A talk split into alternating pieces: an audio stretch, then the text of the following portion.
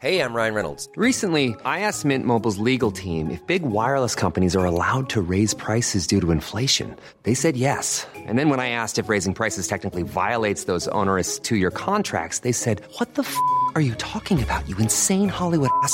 So to recap, we're cutting the price of Mint Unlimited from $30 a month to just $15 a month. Give it a try at mintmobile.com slash switch. $45 up front for three months plus taxes and fees. Promo rate for new customers for limited time. Unlimited more than 40 gigabytes per month. Slows. Full terms at mintmobile.com. Heraldo Radio, con la H que sí suena y ahora también se escucha. Inicia. Heraldo Noticias de la tarde con Jesús Martín Mendoza. En Heraldo Radio.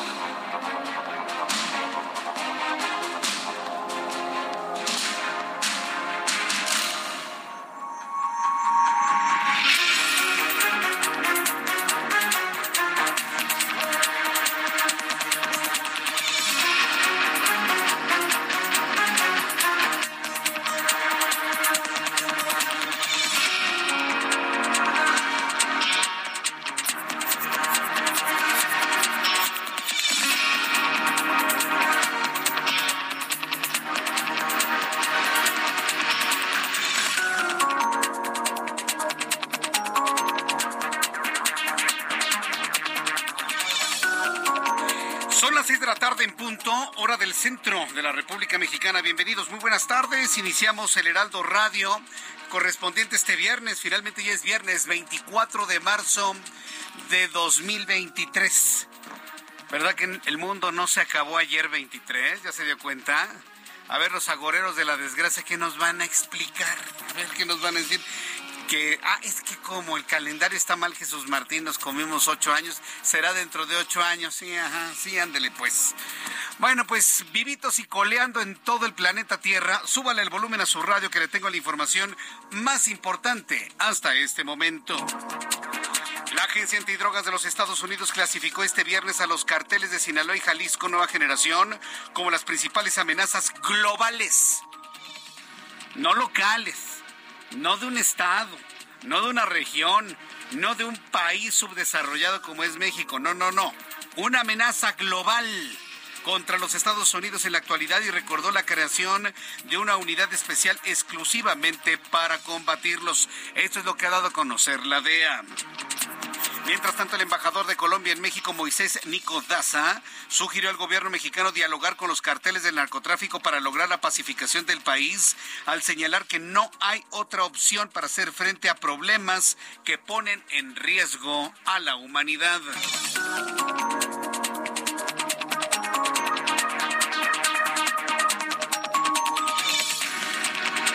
Noticias aquí en el Heraldo Radio le informo que José Ángel Ansúrez Galicia, funcionario del Instituto para devolver al pueblo lo robado, el INDEP, nombrecito más pueril, ¿sí?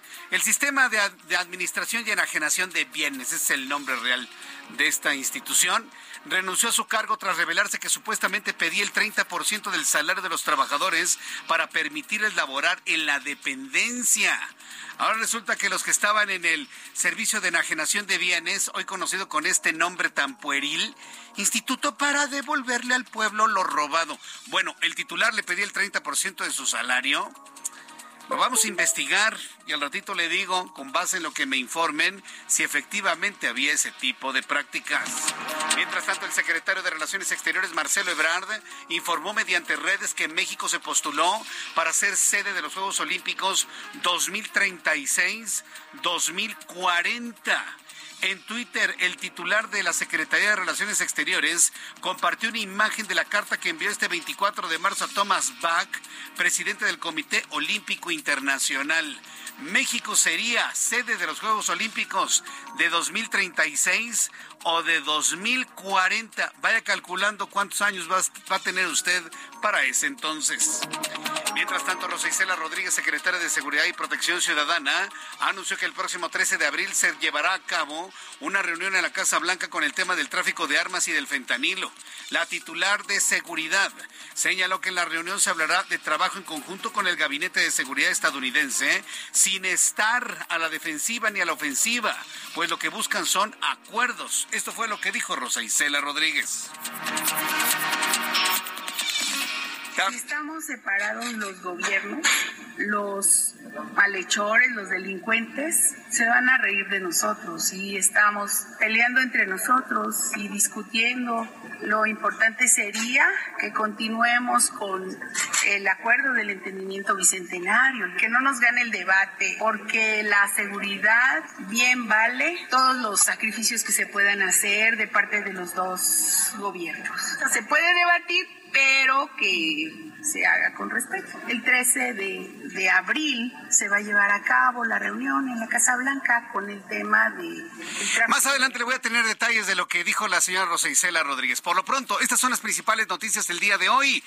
¿Qué le vamos a presentar más adelante? Bueno, pues Giovanna eh, eh, Giovanna Torres nos tiene más información de lo que le presentaré esta tarde aquí en el Heraldo. El Comité Técnico de Evaluación de la Cámara de Diputados informó que este viernes dará a conocer la lista de los 20 aspirantes mejor evaluados en el proceso de selección para renovar a cuatro nuevos consejeros del Instituto Nacional Electoral. El abanderado del PRI, PAN y PRD a la gubernatura de Coahuila, Manolo Jiménez, registró su candidatura ante el Instituto Electoral de Coahuila. El presidente Andrés Manuel López Obrador anunció que se ampliará tres meses más el plazo para regularizar automóviles usados de procedencia extranjera, mejor conocidos como autos chocolate, el cual vencía en este mes. Servando Gómez Martínez, alias La Tuta, ex líder de los Caballeros Templarios y la familia michoacana, tramitó un amparo para evitar ser trasladado de la prisión de máxima seguridad del Altiplano a otro centro de reclusión y reclamó incomunicación y tortura. El Consejo General del INE aprobó una investigación contra Morena para determinar si el partido está relacionado con la venta de los peluches conocidos como delfinitas y otros artículos denominados Delfimoda durante la precampaña de Delfina Gómez en el Estado de México y si, en su caso, omitió reportar estos gastos.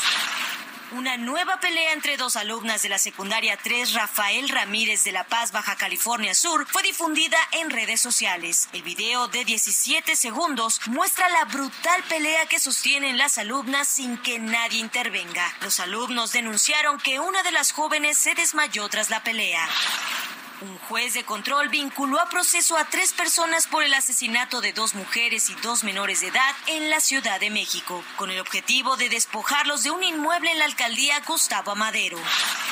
Antonio Mohamed es el nuevo director técnico de los Pumas de la UNAM. Tras la salida de Rafael Puente por los bajos resultados del primer equipo, Mohamed llegaría con un contrato de por lo menos un año. Gracias, Giovanna, por la información que tendremos, además de todo lo que le tenemos preparado el día de hoy. Es viernes y tenemos a Adriana Fernández, nuestra especialista en cine, que nos va a hablar de los estrenos de John Wick 4 y Blackbird. También con Roberto San Germán vamos a platicar sobre el debut de Diego Coca como entrenador de la selección mexicana de fútbol, entre otros asuntos que le voy a platicar el día de hoy. Son las seis de la tarde con ocho minutos hora del centro de la República Mexicana. Continuamos con toda la información aquí en el Heraldo y saludamos a quienes cumplen años, festejan su santo en este día 24 de marzo. Bien, como uno de los asuntos importantes, pues ya le adelantaba precisamente todo esto que dijo Rosa Isela Rodríguez, la secretaria de Seguridad Ciudadana Federal. Y, y, qué bueno que lo plantea de esa manera, ¿no? Rosa Isela Rodríguez, secretaria de Seguridad y Protección Ciudadana, anunció que el próximo 13 de abril, 13 de abril, es decir, en dos semanas, se va a realizar una reunión en la Casa Blanca en Washington con el tema del tráfico de armas y de fentanilo. Aun cuando se muestre López Obrador bien enojadote en sus conferencias matutinas contra Estados Unidos, están negociando, dialogando, hablando, armando una estrategia para que de manera conjunta Estados Unidos y México combatan el fentanilo clandestino, el fentanilo ilegal, el fentanilo que se elabora en laboratorios clandestinos, sin supervisión química, sin supervisión de laboratorio, en dosis elevadísimas que causan la muerte. Ese es el fentanilo que debemos señalar.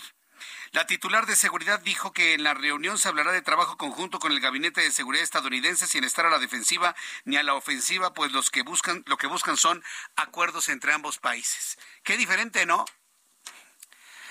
Basta recordar cómo se ha referido López Obrador al gobierno de los Estados Unidos y la secretaria, mesurada en, en su papel, habla de acuerdos con los Estados Unidos. Vamos a escuchar a Rosicela Rodríguez.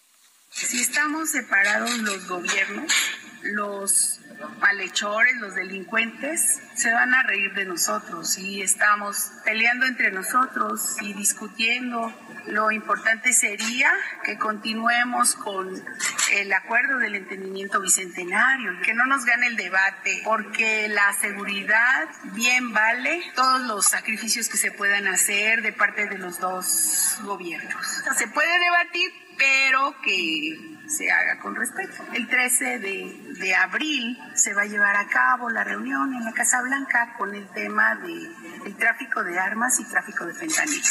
No es a la defensiva ni a la ofensiva. Nosotros lo que queremos es llegar a acuerdos y trabajar por la salud, la seguridad y por la tranquilidad de los mexicanos. Allá es el tráfico de drogas, aquí es el tráfico de, de armas. Entonces es un círculo vicioso que tenemos que parar. Pero fíjese lo que dice Rosa Isela Rodríguez, es decir, llegar a acuerdos ni a la ofensiva ni a la defensiva. Hay que ver a Rosa Isela Rodríguez, secretaria de Seguridad Ciudadana, como lo que es, es, es un equilibrio para el presidente mexicano. Así como Marcelo Ebrard, secretario de Relaciones Exteriores, en muchas ocasiones ha tenido que apagar los fuegos que el presidente prende en otros países. Rosicela Rodríguez está tratando de apagar los fuegos con las declaraciones violentas, exacerbadas que hace el presidente mexicano en las mañaneras. Mientras el presidente manda al diablo a los Estados Unidos, porque lo ha hecho, lo ha hecho, llamarle departamentito al departamento de Anthony Blinken, viene Rosa Isela Rodríguez a normar, a bajar el ánimo, a hablar de diálogo, de negociación, de participación, de unidad. ¿Se acuerdan que lo que le dije en estos eh, hace algunos días de que los criminales deben estar muertos de la risa? Ah, bueno, retoma ese concepto. Los, los, grupos criminales se morirían de la risa si vamos desunidos a esta lucha contra el tráfico de armas y el fentanilo. Bien, Rosicela Rodríguez. Pero es que no nos queda de otra. Para eso está sirviendo el gabinete, para atemperar, para normar, para bajar el tono del fuego que lanza el presidente contra los Estados Unidos. Obviamente un presidente que le toca vivir estos tiempos jamás va a reconocer que algunas zonas del país de facto, de facto, están controladas por organizaciones criminales. Tienen a su gobernador, tienen a su presidente municipal, tienen a sus corporaciones policíacas, tienen a su fiscalía, pero en los hechos, de facto, gobiernan otros grupos. Ningún político, ningún presidente lo va a reconocer. Así que no nos sorprendan las declaraciones del presidente mexicano hoy por la mañana. El presidente mexicano López Obrador negó que existan territorios en el país controlados por el crimen organizado, tal y como lo señaló el secretario de Estado de los Estados Unidos, Anthony Blinken. Noticia. Hubiese sido que el presidente dijera, no, pues sí, no podemos ni, ni entrar a la zona sur, a la zona colindante entre Jalisco y Michoacán. Eso hubiese sido la gran noticia de primera plana, un reconocimiento de esa naturaleza. Ningún presidente de ningún partido político nunca en la historia le va a reconocer esto. ¿eh? A mí no me sorprende esta declaración en realidad. Que diga que no, que está mal Anthony Blinken, que no hay ninguna zona que controle el crimen organizado y aseguró que no hay ningún lugar del territorio nacional donde no haya presencia de la Fuerza Federal. Iván Saldaña, nuestro reportero del Heraldo Media Group, nos tiene más detalles de lo que dijo esta mañana el presidente mexicano. Adelante, Iván, gusto en saludarte. ¿Cómo estás? Jesús Martín Auditorio, buenas tardes. Sí, lo dijo en la conferencia mañanera en Palacio Nacional, eh, donde pues eh, señaló que las declaraciones de Anthony Blinken del pasado miércoles pues fueron tras ser cuestionado con fines electorales por el legislador republicano, por un legislador republicano durante una audiencia en el Senado estadounidense, pero vamos a escuchar las palabras del propio mandatario, el presidente Andrés Manuel López Obrador de esta mañana. A él le consta pues que estamos trabajando de manera coordinada, pero lo interrumpió y le dijo, a ver, y entonces tuvo él que decir de que sí, lamentablemente, que había regiones de México dominadas por el narco. Eso es falso, no es cierto. El presidente mexicano también dijo que a pesar de que Blinken eh, pues eh, asumió que podrían considerar calificar como terroristas a los cárteles mexicanos para que el ejército de Estados Unidos pues también los ponga en la mira, el presidente López Obrador señaló que la Casa Blanca no está de acuerdo y dijo que citó eh, que su vocera ya lo ha reconocido, la vocera de la Casa Blanca, y que pues no es tema. Jesús Martín también eh, se le preguntó sobre la preocupación que mostró el secretario de Estado de Estados Unidos, Anthony Blinken, sobre el trato que se les está dando a las empresas estadounidenses en referencia al tema de Vulcan que opera eh, en una playa en Quintana Roo eh, y que pues por cierto están frenadas sus operaciones por parte del gobierno federal. El presidente López Obrador dijo que a lo mejor Anthony Blinken no tiene la información completa del daño que está causando Vulcan en, en nuestro país y que por otra parte dice pues también está en su papel de defender los intereses de Estados Unidos, como el presidente dice, está en su papel de defender los intereses de los mexicanos y cuidar que no se destruya el territorio nacional. Pues lo que dijo el presidente López Obrador en respuesta a los dichos de las declaraciones del secretario de Estado de Estados Unidos, Anthony Blinken. Jesús Martín. Bien, bueno, muchas gracias por la información, Iván. Buenas tardes. Hasta luego, muy buenas tardes. Es que, es que López Obrador es un enemigo, ¿no? Luchar contra... Es, un Quijote, ¿no? Necesita los molinos de viento. Necesita entrarle a los molinos de viento. Pero bueno, pues sí, ya, ya, ya encontró en Estados Unidos al enemigo perfecto, aunque en los hechos y en la realidad negocia con ese enemigo. Se va a reunir la secretaria el próximo 13 de abril en la Casa Blanca, tal y como se ha reunido el propio Marcelo Ebrard, secretario de Relaciones Exteriores. Hay que estar muy atentos del trabajo de los secretarios de Estado. Yo le quiero transmitir esto. Estemos muy atentos del trabajo de doña Rosa Isela Rodríguez. Estemos muy atentos del trabajo de Marcelo Ebrard. Ahí es donde se están tomando las decisiones en este momento de colaboración para la lucha contra el tráfico de armas, que el primero en poner en la mesa fue Marcelo Ebrard y ahora la lucha contra el fentanilo clandestino, que va a ser una tarea que traiga en sus manos Rosa Isela Rodríguez. Lamentablemente tenemos a un presidente que está peleando con todo el mundo y no hay necesidad de hacerlo, hay que decirlo con toda claridad. Bien por Rosa Isela Rodríguez que ha podido normar y disminuir el ánimo y la tensión en este, en este tipo de diálogos. Son las seis de la tarde con 17 minutos hora del centro de la República Mexicana. Del centro del país nos dirigimos directamente hasta el estado de Chiapas. Le informo que autoridades estatales buscan a siete campesinos integrantes de las autoridades ejidales de una comunidad rural de frontera con Malapa. Los hombres fueron vistos por última vez el jueves pasado en el ejido San Gregorio Chimac. Patricia Espinosa es nuestra corresponsal en Tuxtla Gutiérrez, Chiapas, y nos informa. Adelante, Patricia, gusto en saludarte. Buenas ¿Qué tardes. Tal, Jesús Martín, muy buenas tardes. Buenas tardes al auditorio. Pues, en efecto, este viernes familiares eh, de siete personas denunciaron su desaparición cuando viajaban del crucero San Gregorio Chamilla en frontera con Malapa a la ciudad de Palenque aquí en el estado de Chiapas. Decirte que la última vez, como ya lo mencionabas, que tuvieron comunicación con ellos fue el pasado miércoles 22 de marzo a las 7 de la noche y fue en ese tramo carretero fronterizo que por cierto se encuentra a escasos kilómetros de Guatemala y bueno, fueron vistos al salir de la comunidad Nueva Libertad de Frontera Comalapa, de donde son eh, autoridades ejidales. Decirte también que los siete hombres de oficio campesinos abordaron una camioneta eh, RAM roja y bueno, la Fiscalía General de aquí del Estado de Chiapas emitió la ficha de búsqueda ayer por la tarde. De acuerdo a declaración de los familiares eh, que estuvieron aquí en Tuxtla Gutiérrez, pues eh, pudieron ser detenidos y desaparecidos por grupos civiles armados que se disputan, por cierto, el territorio en esta zona fronteriza, incluso la consideran la zona de la muerte, eh, donde ha habido una serie, por cierto, de enfrentamientos por la disputa del territorio por parte de grupos del crimen organizado. Cifras extraoficiales, decirte Jesús Martín señalan que hay más de 50 personas desaparecidas en esta zona la entidad chiapaneca. Por lo pronto, Jesús Martín, hasta aquí el reporte. Que tengas excelente tarde. Gracias igualmente tú, que tengas excelente tarde. Gracias. Patricia Espinosa, nuestra corresponsal en el estado de Chiapas. El reloj marca las seis de la tarde con 19 minutos hora del centro de la República Mexicana. Me están escribiendo varias personas a través de Twitter que están desesperados, atrapados en la lateral periférico para quienes vienen de norte a sur y buscan incorporarse al viaducto Miguel Alemán. Está cerrada la incorporación. No sabemos cuál es la razón, posiblemente sea un vehículo grande atorado, lo más seguro es que sea un vehículo atorado.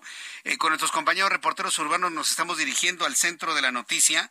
También informarle que en las inmediaciones de la terminal de autobuses de Observatorio y el Metro Observatorio, Minas de Arena está totalmente cerrado, al igual que Avenida Río Tacubaya está cerrado debido a un gran accidente. En fin, es un viernes muy complicado en el centro del país, lo mismo para Guadalajara, lo mismo para Monterrey. Le voy a estar informando. Por lo pronto, nuestros compañeros reporteros ya van al poniente de la ciudad a informarle qué está sucediendo en esta incorporación de la lateral del periférico para quienes buscan incorporarse al viaducto Miguel Alemán. Si usted me está escuchando en este lugar, tiene posibilidad de enviarme una fotografía a mi cuenta de Twitter, arroba Jesús Martín MX, arroba Jesús Martín MX, para poder informar al público en tanto llega nuestro compañero reportero.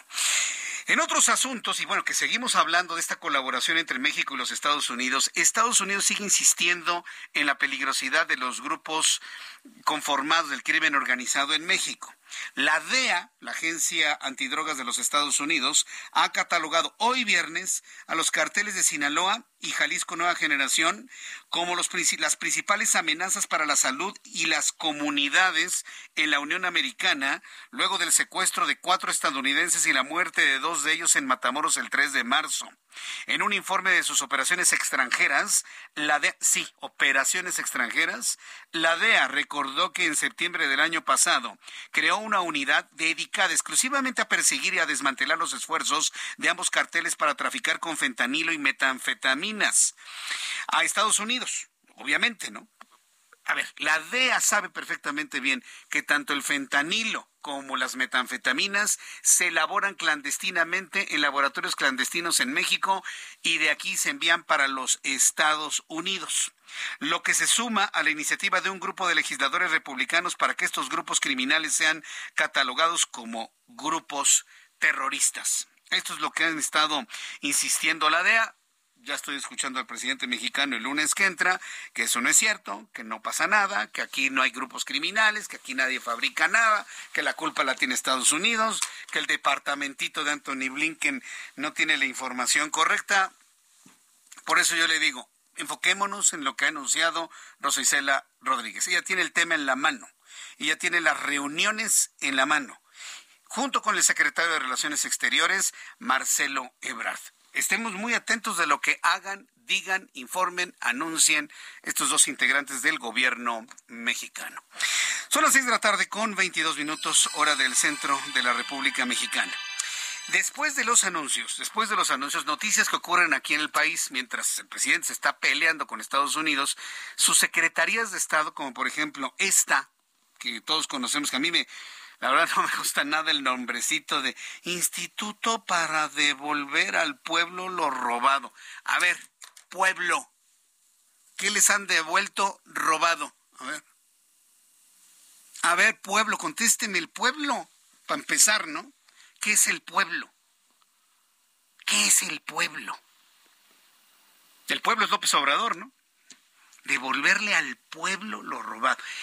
A ver, pueblo, ¿alguien me puede decir qué ya les devolvieron robado? Lo único que han hecho es lo mismo que hacía el, el el Sistema de Administración y Enajenación de Bienes de, de la Secretaría de Hacienda. La incautación de objetos, cosas, propiedades y demás al crimen organizado. ¿Y qué ha pasado? Se han robado lo que supuestamente le habían robado al pueblo. Ha desaparecido. ¿Se acuerda la nota hace algunos años donde extraían oro y diamantes a toda la joyería incautada? Es de dar vergüenza. El Instituto para devolver al pueblo lo robado. Yo espero que el próximo presidente o mujer presidente de este país le quite el nombrecito a esta, al SAI, al Sistema de Administración y Generación de Bienes, y, que regresemos a ser a tener nombres serios para este tipo de instituciones muy importantes, evidentemente, para la administración de estos bienes que son incautados al crimen organizado o a quien se los haya quedado a la mala, por supuesto. Entonces, después de los anuncios, de platico qué es lo que sucede, porque eh, José Ángel Ansúrez Galicia renunció como encargado del despacho de la Dirección Ejecutiva de Recursos Materiales de este instituto. ¿Qué encontró? ¿Qué es lo que lo acusan? Dice que se queda, pedía moche del 30% a los trabajadores. Qué bonito instituto, ¿no? Para devolverle al pueblo lo robado. ¿O será que aplican la máxima de ladrón que le roba al ladrón? ¿Tiene 100 años de perdón? Va a haber que ni un sexenio de perdón. Vamos a ir a los anuncios y regreso enseguida con esto que nos ha sorprendido a todos. Escucha las noticias de la tarde con Jesús Martín Mendoza. Regresamos.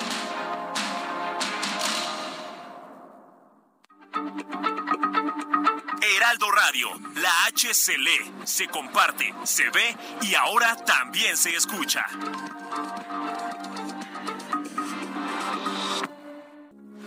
Heraldo Radio, con la H que sí suena y ahora también se escucha. Continúa Heraldo Noticias de la tarde con Jesús Martín Mendoza.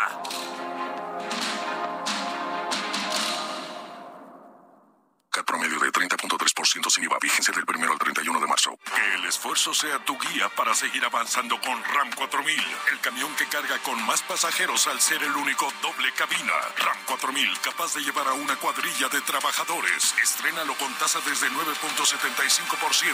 Rama todo con todo.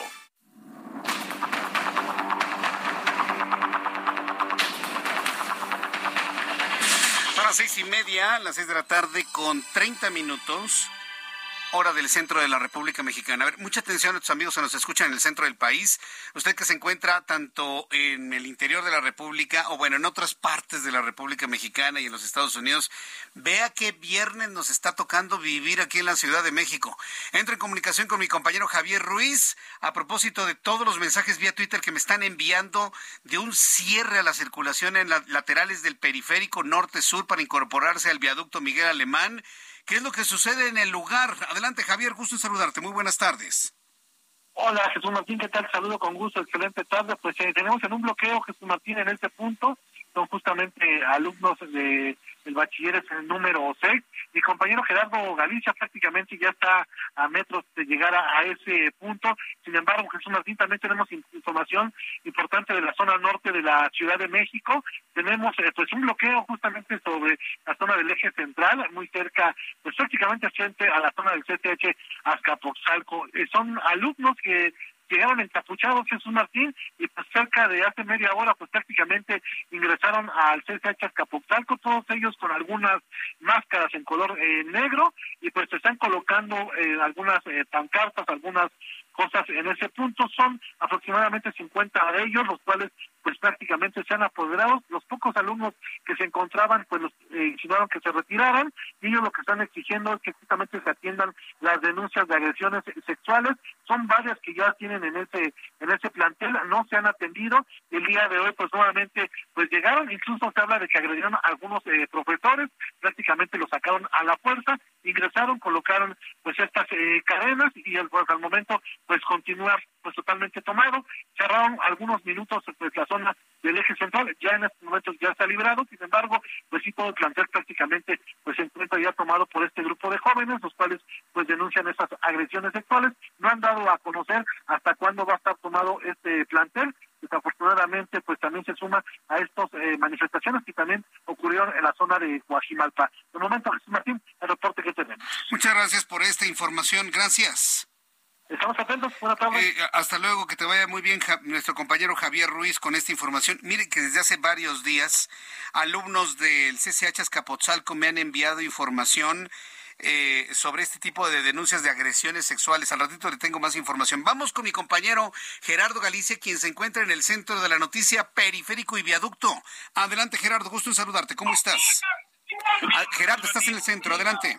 Sí, son el centro Jesús Martín. Y fíjate que tenemos una protesta también, es, eh, son colectivos feministas los que están realizando una manifestación en las inmediaciones del Palacio de Bellas Artes. En primera instancia se había bloqueado el ex central y en esos momentos quedó completamente liberado. Se está pidiendo justicia para una jovencita menor de edad identificada o la conocen, la conocen de cariño, Holly Yash, quien había sufrido abuso sexual por parte de policías de Chimalhuacán y lo que están denunciando es que ya está recibiendo amenazas de muerte para que desista en denunciar. Por este motivo, colectivos han salido a las calles, están o dicen pretender cerrar en los próximos minutos el ex central. Por supuesto, si esto ocurre, lo estaremos informando en los próximos minutos.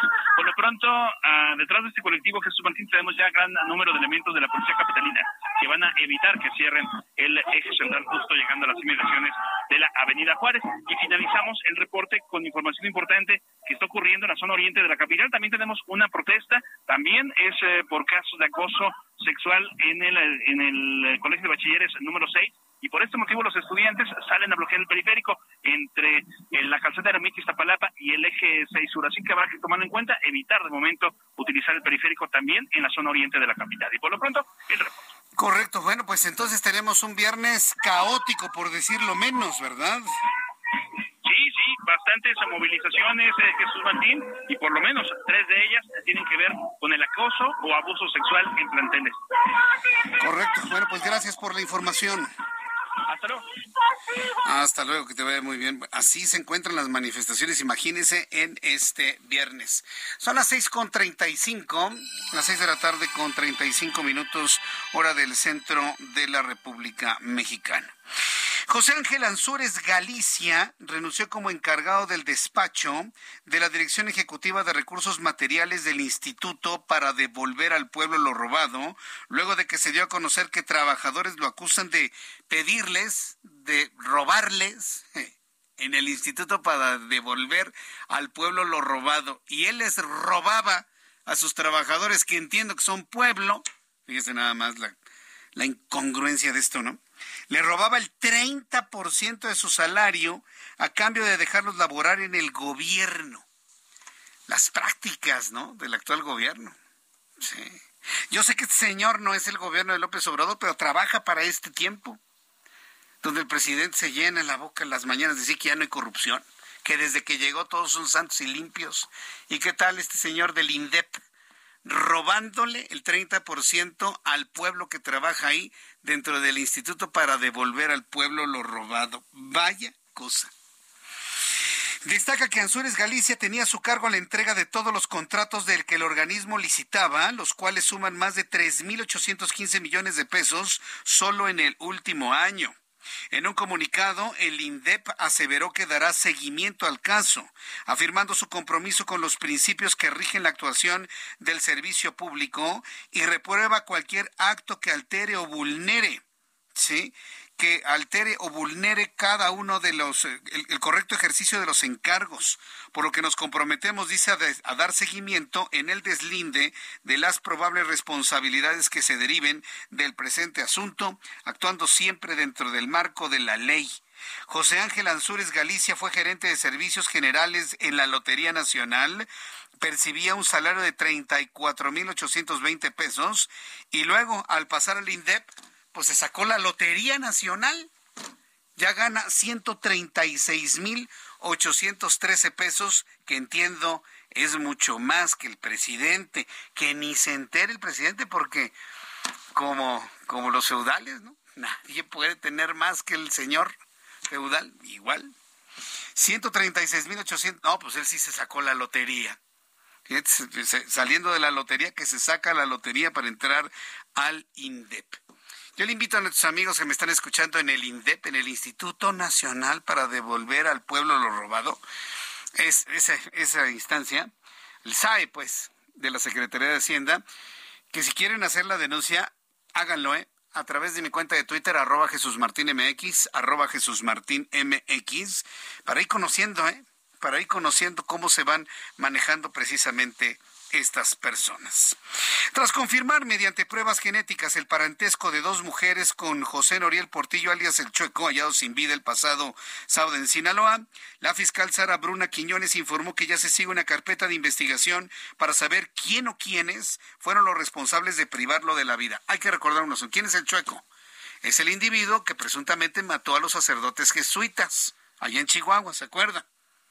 La Iglesia Católica, de manera concreta, la Compañía de Jesús, los jesuitas no están de acuerdo en cómo se dieron las cosas, porque dice no es con la ejecución como se va a encontrar justicia. El asunto de alguna manera tiene un desenlace que no, evidentemente, no convence a la Compañía de Jesús. Vamos a entrar en comunicación con Manuel Aceves, corresponsal en Sinaloa, quien nos tiene más datos de ello. Adelante, Manuel. Buenas tardes, Jesús Martín. Buenas tardes a la audiencia. La Fiscalía General de Sinaloa llevó a cabo diversas pruebas periciales en las que confirma el parentesco de dos mujeres que se presentaron como hermanas de José Noriel Portillo, alias El Chueco, encontrado sin vida el pasado sábado en un camino que conduce del poblado La Viuda a Picachos en Choix, Sinaloa. Ambas mujeres manifestaron reconocer que el cuerpo eh, pues es precisamente el de él, El Chueco, uno de los hombres más buscados en los últimos meses, por quien la Fiscalía General del Estado de Chihuahua ofreció una recompensa millonaria por su captura al estar relacionado con el homicidio de dos sacerdotes jesuitas y de un guía turístico ocurrido el 20 de junio de 2022 en aquella entidad. Luego de realizarse estas pruebas genéticas a cargo de la Dirección General de Investigación Pericial de Sinaloa, se estableció que efectivamente existe una relación de parentesco entre las mujeres que se presentaron con el occiso. Asimismo, y esto es un dato muy importante, la fiscal general del Estado, Sara Bruna Quiñones Estrada, señaló que ya se inició y se está siguiendo una carpeta de investigación como homicidio para establecer quién o quiénes fueron los responsables de privarlo de la vida, es decir, se va a investigar el antecedente y sobre todo qué fue lo que hizo este personaje, qué fue lo que lo llevó a que perdiera la vida, quién lo mató, es lo más importante, lo que se va a investigar por parte de la Fiscalía General del Estado. Es mi reporte, Jesús Martín, desde Sinaloa. Buenas tardes. Muchas gracias por la información. Muchas gracias, Manuel Aceves, nuestro corresponsal en Sinaloa. ¿Qué vamos a hacer con el crimen organizado? A ver.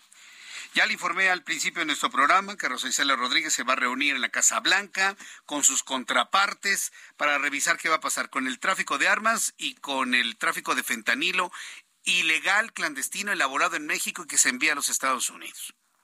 Está el planteamiento que hicieron los republicanos en la Cámara de Representantes para ofrecer toda la fuerza del ejército a México para una colaboración en cuanto al combate a estos grupos criminales. ¿Cómo lo entendió el presidente de la República? Como una invasión. Y en lugar de hablar de una negociación y una revisión de las estrategias, habló de una invasión, de una intromisión, de una injerencia, de una violación a la, a la soberanía nacional. Y mientras se defiende así con todas las letras de la soberanía nacional, nosotros nos quedamos con estos grupos aquí en el territorio nacional. Esa es la realidad.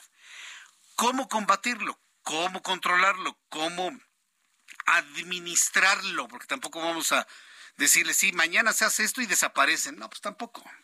Hay que ser sumamente realistas. Hay que ser muy realistas en esto. ¿Cómo hacerlo? Bueno, la respuesta sabe desde dónde llegó, desde Colombia. Desde Colombia está llegando un camino de solución y usted me va a decir si está de acuerdo o no está de acuerdo con esto. El embajador de Colombia en México, todos conocemos el problema de narcotráfico que vivió, vive, vivió con crudeza Colombia, por cierto, un país que ahora se desarrolla a niveles agigantados en muchas de sus ciudades. Bueno, el embajador de Colombia en México, Moisés Nico Daza, propuso eh, ayer jueves al gobierno de México entablar un diálogo con los carteles del narcotráfico para lograr la pacificación del país. O sea, ¿por qué tiene esta idea Moisés Nico Daza? Pues tomando en cuenta la historia colombiana. Le está sugiriendo a México, ¿saben qué? Entablen un diálogo con los carteles del narcotráfico para lograr la pacificación del país al señalar que existen problemas que ponen en riesgo la existencia de la humanidad como la crisis climática, la guerra, el narcotráfico y la criminalidad. Tras participar en una reunión con empresarios en el estado de Michoacán, Moisés Nico Daza, que es el embajador de Colombia en México, puso como ejemplo al gobierno de Gustavo Petro, que tuvo que pactar, negociar y pactar con más de 10 organizaciones criminales, aunque aclaró que eso no significa que el Estado deba sucumbir o someterse a los carteles del narcotráfico. Así lo dijo el embajador colombiano. Súbale el volumen a su radio para que escuche lo que le sugiere el embajador colombiano a México. No hay otra opción porque tenemos problemas, tenemos problemas que ponen en riesgo la existencia de la humanidad como la crisis climática, la guerra y el narcotráfico y la criminalidad solamente expone más a la humanidad hacia esos problemas. Pero estamos merced de legisladores que se no significa, no significa tirar la toalla y someterse a estos grupos, aceptar un diálogo con ellos, esto es indispensable. Colombia viene de tirar la toalla y someterse a estos grupos a través de gobiernos que coadyuvaron al narcoestado. México también, y no lo digo yo sin una sentencia tribunal de Nueva York. Nosotros estamos cambiando. ¿Qué le parece? Negociar con el crimen organizado para pacificar el país, no para detener el tráfico de drogas, ni, ni para eh, que, ¿sabes qué? Ya deja ese trabajo y, métete a, a, la fábrica de coches Tesla, hombre, vas a ganar más. No, no, no, no. Eso no va a pasar.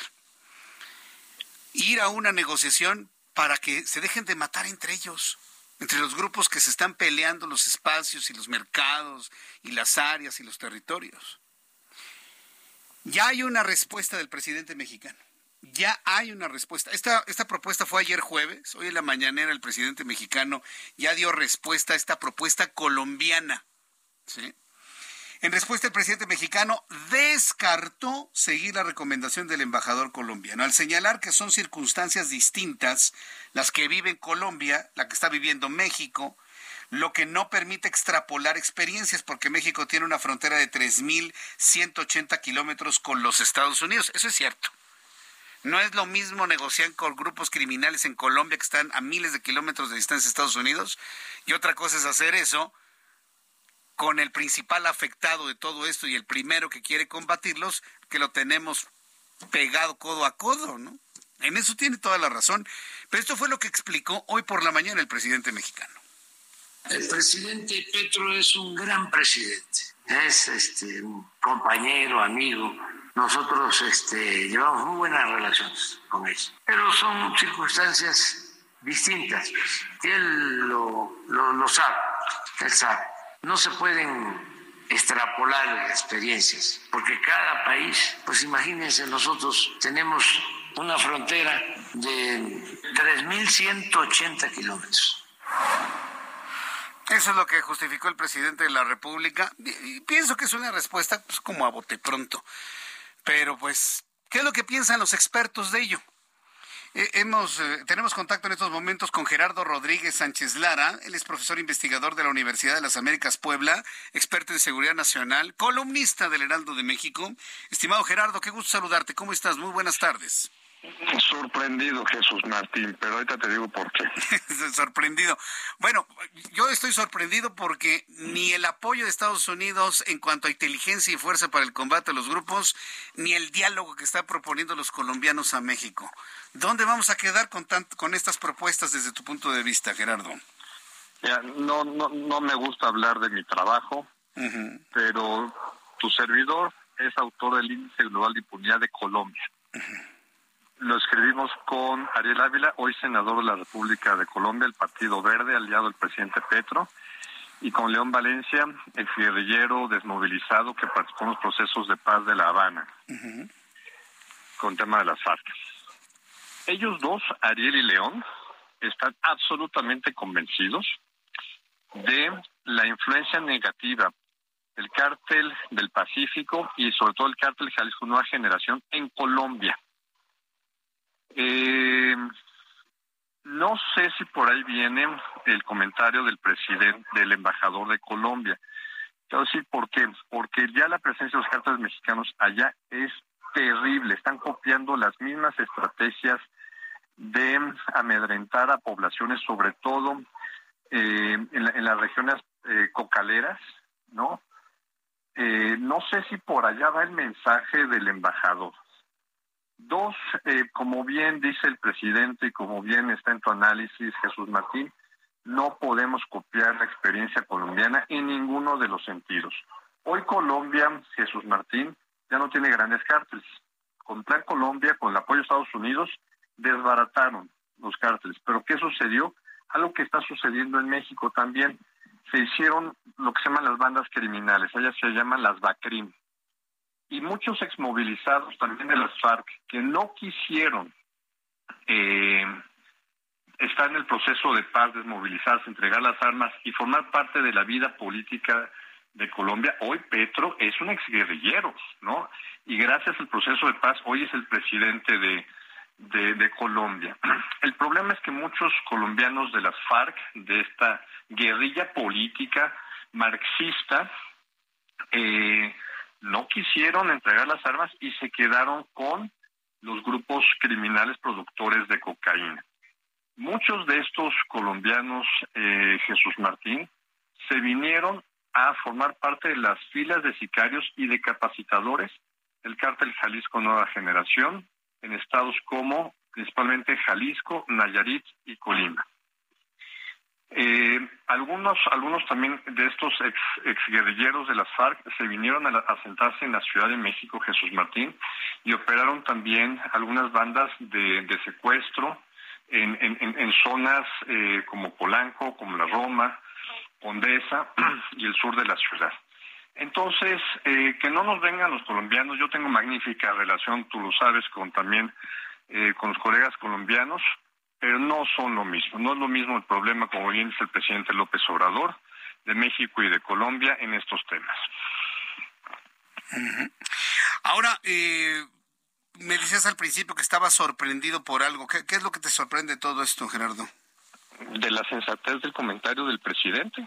Ah, ya, ya, sí, a mí también me, me pareció también muy interesante, por eso lo comentamos y dije, no, pues sí, así que aquí ni hablar, ¿no? Eh, creo que fue correcto el diagnóstico, pero en los hechos estamos como al principio, Gerardo, con todo esto. Y mira que ha habido propuestas de ambos lados o de todos lados y no está tomando ninguna el presidente, pero también hay que reconocer que Rosa Isela Rodríguez está fungiendo como esta negociadora y que va a ir a la Casa Blanca y posiblemente por ahí tengamos un buen acuerdo. ¿Cómo lo estás viendo para el próximo 13 de abril?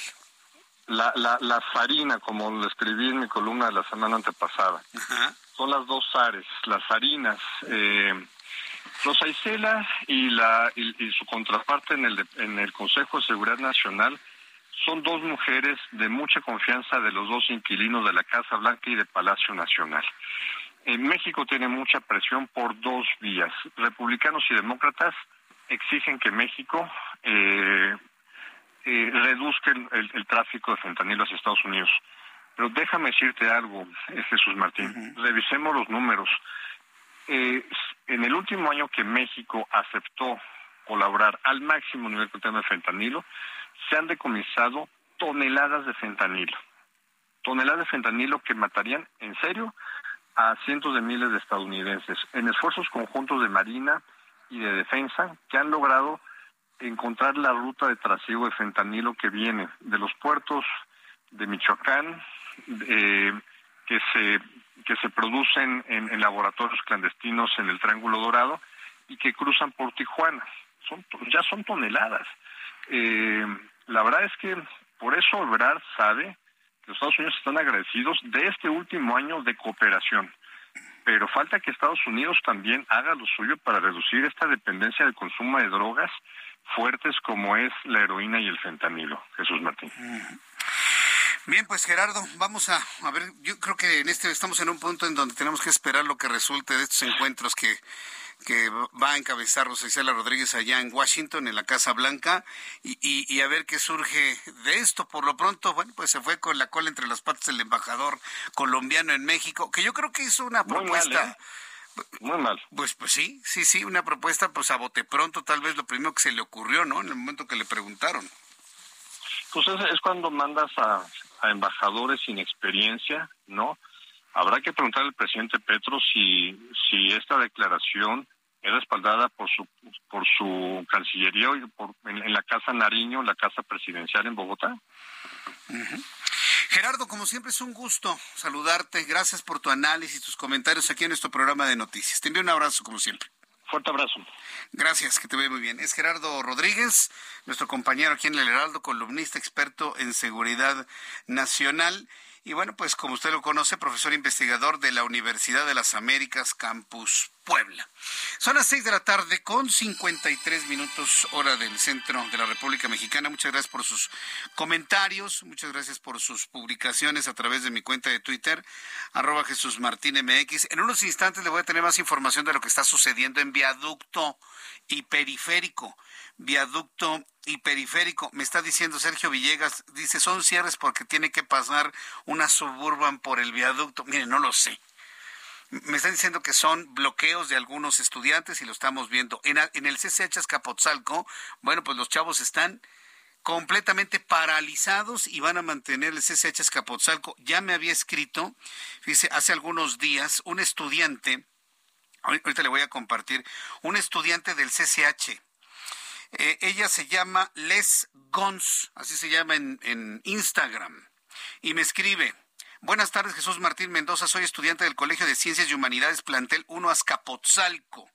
En el último semestre se han presentado muchas injusticias como se menciona en el post que le acabo de compartir. Somos alumnos, no nos hacen caso necesitamos que nos escuchen o que por lo menos la sociedad sepa lo que estamos viviendo en la UNAM. Y lo estamos viendo, ¿eh? Hasta ahí llega el mensaje que me envió Les Gons, estudiante del CCH plantel 1 Azcapotzalco. En un ratito más le voy a tener información de lo que surge desde este centro de la noticia. Voy a ir a los anuncios, al regreso con un resumen de noticias. Amigos en Guadalajara, seguimos con la información a través de digitales www.heraldodemexico.com.mx. Escucha las noticias de la tarde con Jesús Martín Mendoza. Regresamos. Heraldo Radio, con la H que sí suena y ahora también se escucha. Heraldo Radio, con la H que sí suena y ahora también se escucha. Continúa Heraldo Noticias de la tarde con Jesús Martín Mendoza.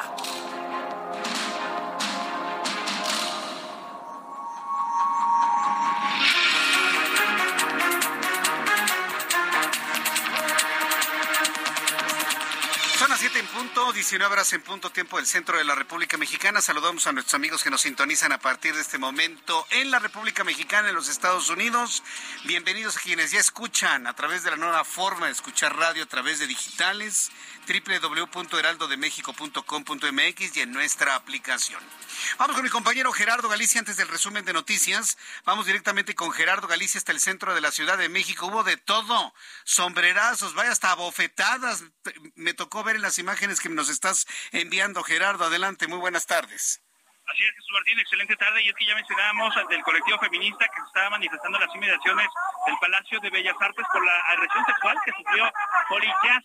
Esto ocurrió en Chimalhuacán, en el Estado de México. Las eh, jovencitas trataron de cerrar el eje central y rápidamente fueron rodeadas por elementos de la policía capitalina. Es el agrupamiento femenil el que estaba tratando de evitar este bloqueo. Sin embargo, las jovencitas muy hábiles, Jesús Martín, comenzaron a correr en sentido contrario del flujo de los vehículos y ya en estos momentos han logrado cerrar por lo menos tres, eh, cuatro carriles del eje central y tenemos reducción a uno solo. Así que habrá que tomarlo en cuenta para nuestros amigos que se dirigen a la zona norte. Hay que evitar el eje central, buscar el Paseo de la Reforma o Congreso de la Unión como posible alternativa porque sigue este jaloneo Jesús Martín entre elementos policíacos y las jovencitas que rápidamente le dan la vuelta y comienzan a bloquear esta importante arteria. Y por lo pronto, el reporte. Gracias por la información, Gerardo. Hasta luego. Hasta luego. Y sí, muy, muy enojadas están las mujeres que se están manifestando ahí en el cruce del eje central y Avenida Juárez frente a la Avenida Francisco y Madero. Son las siete con dos horas del centro del país. Le presento un resumen con las noticias más importantes en el Heraldo Radio.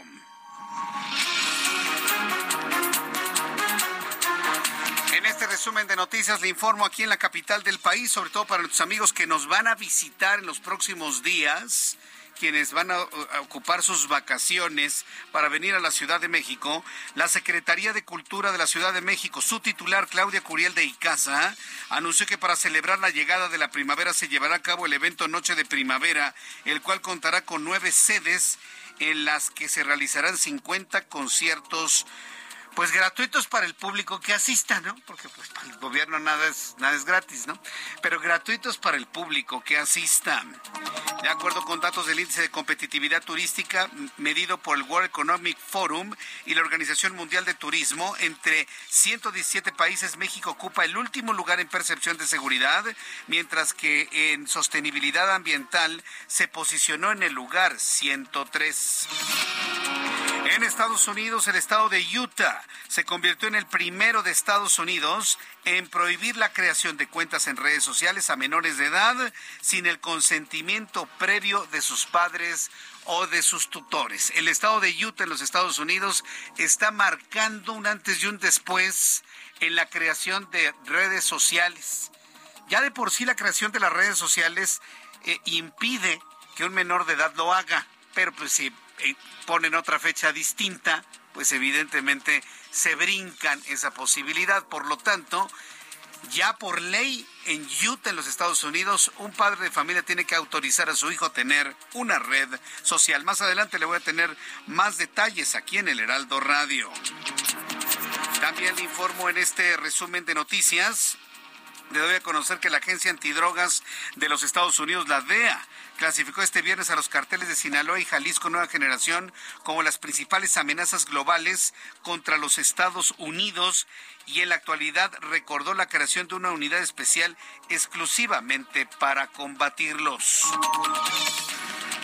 También en este resumen de noticias le doy a conocer que en entrevista con el Heraldo Radio, el profesor investigador de la Universidad de las Américas Puebla y experto en temas de seguridad, Gerardo Rodríguez, afirmó que el cartel del Pacífico y el de Jalisco Nueva Generación han expandido su influencia en Colombia, lo que quizás influyó en su embajador para sugerir a México a negociar con el narco, al igual que algunos exguerrilleros se asentaron en la Ciudad de México. Es la voz de Gerardo Rodríguez. No sé si por ahí viene el comentario del presidente, del embajador de Colombia. Quiero decir por qué. Porque ya la presencia de los cárteles mexicanos allá es terrible. Algo que está sucediendo en México también.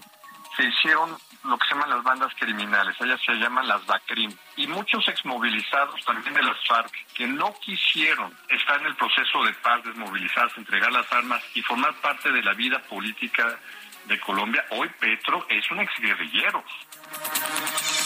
El presidente del Senado de la República, Alejandro Armenta, del Movimiento de Regeneración Nacional, presentó una iniciativa para que magistrados y jueces sean elegidos por voto directo de la población. La lista de las 20 personas finalistas de las que se seleccionará quienes ocuparán cuatro consejerías en el Instituto Nacional Electoral, incluida la presidencia del Consejo General, se dará a conocer este viernes y el domingo se entregará a la Junta de Coordinación Política, la JUCOPO de la Cámara de Diputados, las quintetas de donde se van a seleccionar a los próximos funcionarios electorales.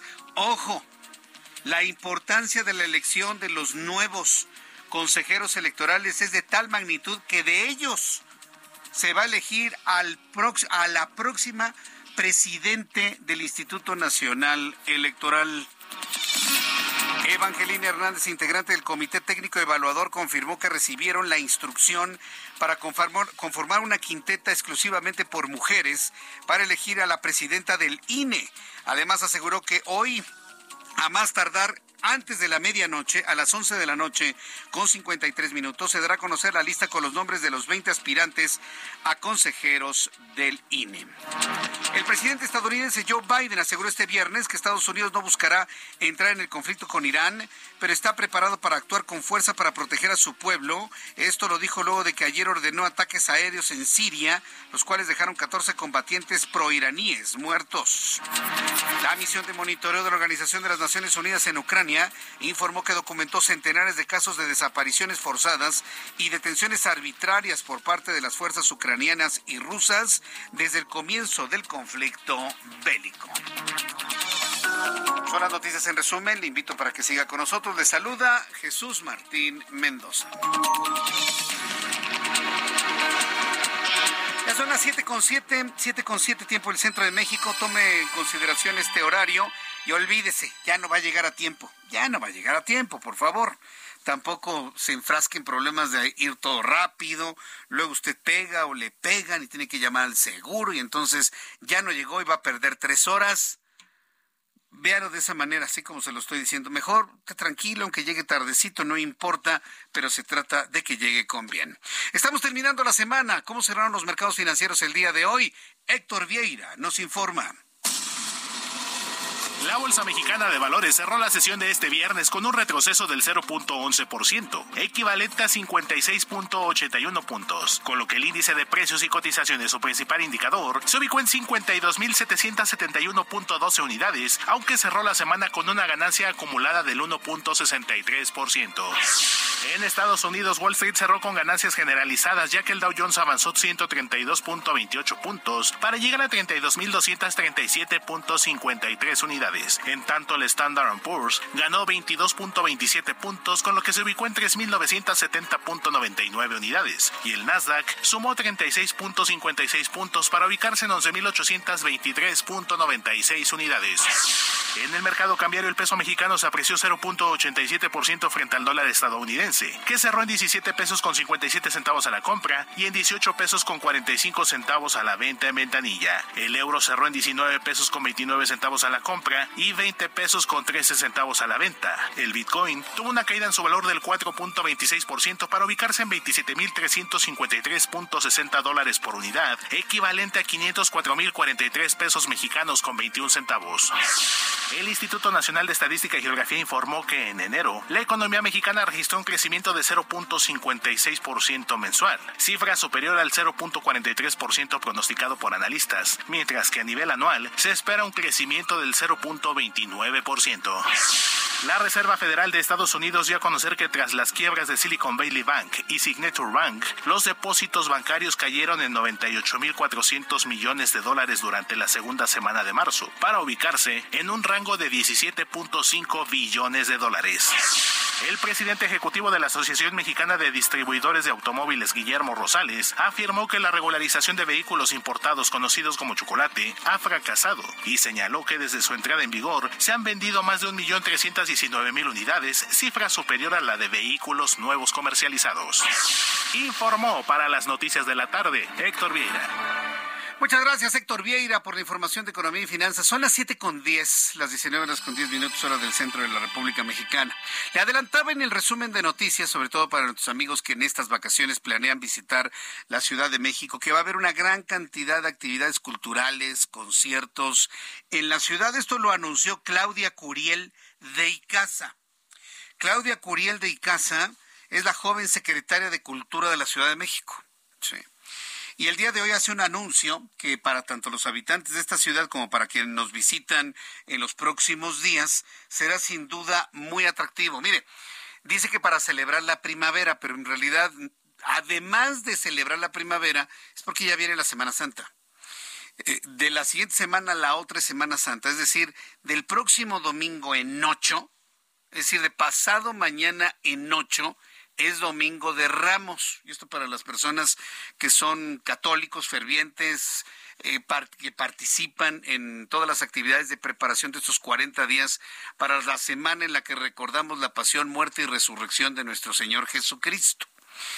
Del, de pasado mañana, domingo en ocho, es Domingo de Ramos. Entonces es la Semana Santa y el siguiente domingo es Domingo de Resurrección. Como son vacaciones para la mayoría de las personas, habrá una serie de conciertos le van a llamar la Noche de Primavera, el cual contará con nueve sedes en las que se van a realizar 50 conciertos. Nuestra compañera Frida Valencia, reportero del Heraldo Media Group, nos informa lo que se esperará en cuanto a espectáculos en la Ciudad de México para los próximos días. Adelante Frida, te escuchamos. Buenas tardes. ¿Qué tal Jesús Martín? Te saludo con el gusto de siempre y hoy te comento que para celebrar la llegada de la primavera, la Secretaría de Cultura de la Ciudad de México, Claudia Curiel de Icaza, anunció la Noche de Primavera, un evento que contará con nueve sedes en las que se celebrarán más de 50 conciertos gratuitos de son, pop, música electrónica, experimental, jazz, ópera y boleros, desde el kiosco de la Alameda Central hasta el Teatro de la Ciudad e incluso el Zócalo Capitalino serán los lugares de encuentro para disfrutar de los artistas nacionales, entre los que se encuentran Los Aguas Aguas, Diego Maroto y Monocordio. Además, señaló que será el maratón de sonideros tradicionales los que se encargarán del cierre de la celebración, evento realizado como una forma de dignificar la cultura y tradición que aportan los sonideros a la Ciudad de México, por lo que a la par de la apertura de espacios, también se trabaja en una declaratoria patrimonial. Al respecto, explicó que desde marzo del año pasado, los integrantes de los sonideros se acercaron al gobierno capitalino para tramitar el documento, mismo que solo puede emitir la jefatura de gobierno en colaboración con la Secretaría de Cultura, por lo que en los próximos meses se informará de su avance. Detalló que la estrategia no solo contempla la emisión del oficio, pues se necesita también un plan de protección y medidas para que la cultura sonidera permanezca, se difunda y se promueva. Escuchemos lo que dijo la funcionaria. Eh, bueno, esto está normado por la ley, la ley de patrimonio cultural, natural y biocultural. Está normado por la ley. Es un proceso, o sea, no es un tema de un día, es un proceso que se trabaja con gobierno, con universidades, eh, con las comunidades y solamente la puede emitir la jefatura de gobierno en colaboración con la Secretaría de Cultura. Y desde el año pasado que hicimos el foro con los sonideros y que hemos trabajado con ellos, pues arrancamos y ya tenemos ingresada la solicitud desde inicios de marzo. Ya está en curso esta declaratoria y lo que viene es, bueno, generar los expedientes correspondientes y pasar de acuerdo, pues, a las leyes. ¿Qué es lo importante de una declaratoria patrimonial? Pues el plan de protección y salvaguardia. No es nada más emitirla, es cómo vamos a generar las estrategias para que algo que está en riesgo, pues, permanezca, se difunda y se promueva. A la par, señaló que para abril también se espera tener el gran cumbión en el Zócalo, mismo que se llevará a cabo el primero de abril a las 6 de la tarde y contará con la presencia de Margarita, la diosa de la cumbia, los Cumbia Kings y los Aski. Además, adelantó que para el 3 de abril se llevará a cabo el primer evento masivo en el Zócalo, cuyo invitado se dará a conocer eh, por la jefa de gobierno en los próximos Hasta aquí mi información, regreso contigo. Muchas gracias por la información a mi compañera reportera Frida Valencia. Bueno, pues el gran cumbión, ¿no? A ver, eso es cumbión. Así, ah, ¿verdad? A ver. Ah, qué cumbión, como dice el video. A ver, ay Dios, este cumbión. A ver, bailele, es viernes. Yo sé que está atrapado en el tránsito, ¿no? Pero pues ya con el cumbión. Vaya cumbión.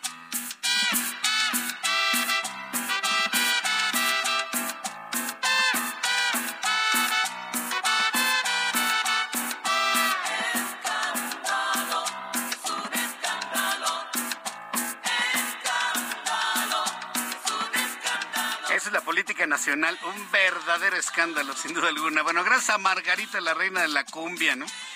Y luego con todo lo que están anunciando para el gobierno de la Ciudad de México, ya, apaguemos el cumbión y continuamos con toda la información aquí en el Heraldo Radio.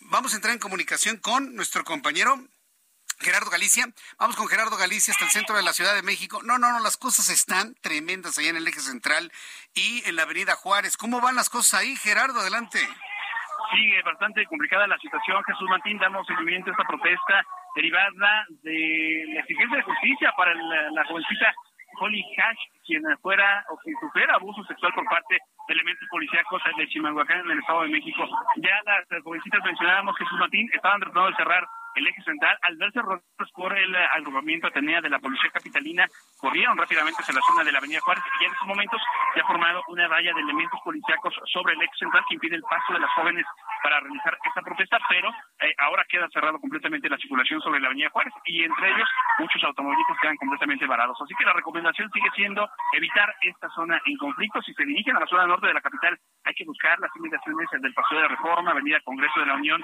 tal vez la calle de Isabel Católica puede funcionar como alternativa. En estos momentos está completamente abierto el eje central, pero eh, tenemos la protesta todavía activa sobre la Avenida Juárez, que es justo en este punto donde eh, continúa el cierre a la circulación. Se mantiene contingente aproximadamente 20 eh, jovencitas y están pidiendo el apoyo de los ciudadanos para que se sumen a esta movilización. Correcto, Gerardo. Pues vamos a estar atentos. Se ve que esto va a tardar un buen rato, ¿eh? Se ve que esto va a tardar un buen rato que se solucione porque pues hasta ¿qué quieren que lleguen las autoridades del Estado de México al centro de la Ciudad de México, Gerardo? Eh, lo que se busca la atención de autoridades a nivel federal, puesto que en el Estado de México, Jesús Martín, sencillamente no le dan respuesta. En el caso de la jovencita Holly está recibiendo amenazas ya de muerte para que desista de la, de la denuncia. bueno. estaremos atentos de ello. Muchas gracias por la información, Gerardo. Con todo gusto, Jesús Martín, excelente noche. Sí, excelente. Bueno, vamos a seguir en contacto con Gerardo y yo creo que vamos a entrar en comunicación en unos instantes más con él nuevamente para que nos dé pues un resumen de cómo van las cosas en este lugar. Son las siete con 17, hora del centro de la República Mexicana. Mire, antes de ir a la información, antes de ir a la información de Chihuahua, nada más rápidamente le quiero adelantar lo que va a pasar este fin de semana. Quiero informarle que este fin de semana estamos esperando una gran tormenta solar. De hecho, ya en la superficie del Sol se ha, se ha podido encontrar un agujero coronal, así se le conoce. Son lugares de una gran cantidad de actividad solar. Se le conoce como agujero coronal porque a la vista de los filtros en la observación solar por parte de la NASA se ha encontrado que hubo una gran explosión en la superficie del Sol y esta gran radiación alcanzará a nuestro planeta en las próximas horas. ¿Qué va a pasar? Pues no, pues nada en realidad. Nada en realidad. Lo único que se afectan un poco las comunicaciones, se llegan a afectar las telecomunicaciones. Si la ráfaga solar llega a ser suficientemente intensa, puede haber apagones en algunas partes del planeta. Eh, cuando suceden estas ráfagas solares, bueno, pues hay algunas personas que pueden lo relacionan con un incremento en la hipertensión arterial. No se ha comprobado que tenga algo que ver el sol con la hipertensión arterial, pero para quienes lo tengan, tómense sus medicamentos. Digo, finalmente hay esa creencia. Y un poco más adelante le voy a dar más datos de lo que está observando la NASA va a ocurrir en las próximas horas. Es decir, cuando hablo de las próximas horas, es entre este momento, la madrugada del sábado, durante el sábado inclusive el domingo. Vamos a tener un fin de semana de ráfaga solar, así que esté muy atento de los servicios informativos que le proporcionemos aquí. Mientras tanto, en otras informaciones le doy a conocer que el gobierno de Chihuahua desmintió al presidente mexicano respecto a que había solicitado el retiro del ejército mexicano en Cerocawi, municipio de Urique. Vamos a entrar en contacto con Lisbeth Lucero. Ella es reportera del Heraldo Media Group, quien nos informa. Adelante, Lisbeth. Muy buenas noches. Hola, Jesús Martín, muy buenas noches y al auditorio. Sí, así como lo mencionas, el fiscal general César Jaurigo Moreno eh, indicó que la fiscalía como tal no había hecho esta petición que, que indicó el presidente en la mañana. Eh, indicó que incluso eh, ya a principios de abril del año pasado, que fueron dos meses antes de lo de, de algunos hechos desafortunados que ocurrieron en esta comunidad, eh, ya el ejército junto con la fiscalía, junto la, con la Guardia Nacional, habían estado implementando un operativo para poder detener a, este, a, cierta banda encabezada por José Moriel Portillo Gil, alias el Chueco, que fue este, abatido el día de, el día de ayer. Eh, precisó, por ejemplo, que en estos trabajos este, se logró de, decomisar 81 armas, 27 de ellas largas, 400 kilogramos de goma de opio y semilla para cultivar eh, para cultivar camionetas y uh, un cálculo aproximado de, 50 a 60 millones de pesos. Ese trabajo, como te decía, eh, se vino eh, realizando a partir de abril y, y, y, por tal motivo en realidad este no hubo ninguna injerencia respecto después del asesinato de Javier Campos Morales y César Mora Salazar y de Pedro Palma, los, dos primeros sacerdotes jesuitas, que según guía turístico ocurrido el 20 de junio del 2022, a lo que se refería el presidente en la mañanera. Bien, entonces quedó desmentida esta información entonces. Lisbeth. Así es, eh, sí, él, señala que en realidad lo que sería eh, la fiscalía ha trabajado muy bien con el, con el ejército y este en, en el, no solamente en este municipio sino en el estado y que particularmente después de que se dieron estos hechos eh, la presencia del ejército ayudó a calmar este, la zona no ayudó a que no se suscitaran incluso más circunstancias que se venían que venían ocurriendo con particularmente con con, con este este, con José Moriel, el chueco, que venía generando varias, varias, circunstancias este, de violencia en la zona. Correcto, muchas gracias por la información desde Chihuahua. Muchas gracias, Lisbeth Lucero. Seguimos pendientes. Hasta luego, que te vaya muy bien. Bueno, son las 7 con 22 horas del centro de la República Mexicana. En, unos instantes vamos a ir a los mensajes comerciales. Tengo ya en estos momentos la información que ha estado generando Space Weather, que es una página asociada a la NASA, a la Agencia Espacial de los Estados Unidos, en donde está confirmando, en donde está confirmando que la tormenta geomagnética ha empezado a incidir en la atmósfera de nuestro planeta, ya en este momento. La tormenta, estamos bajo los efectos de tormenta geomagnética severa. Los meteorólogos no la vieron venir. 23 y 24 de marzo las auroras se extendieron por Estados Unidos hasta Nuevo México. Durante una tormenta geomagnética severa, categoría G4, la más intensa del último lustro. La causa de la tormenta aún está clara, puede haber sido el efecto dominó eh, de un sistema fallido el 23 de marzo. Los pilares de la aurora eran visibles desde el Parque Nacional Sinadoja en Virginia Central, dice Peter Forrester, quien fotografió el espectáculo de luces hace unas cuantas horas. Eh, generando colores entre amarillos, azules, rosados, violetas y verdes en un espectáculo producto precisamente de la llegada de estos vientos solares intensos a la atmósfera terrestre.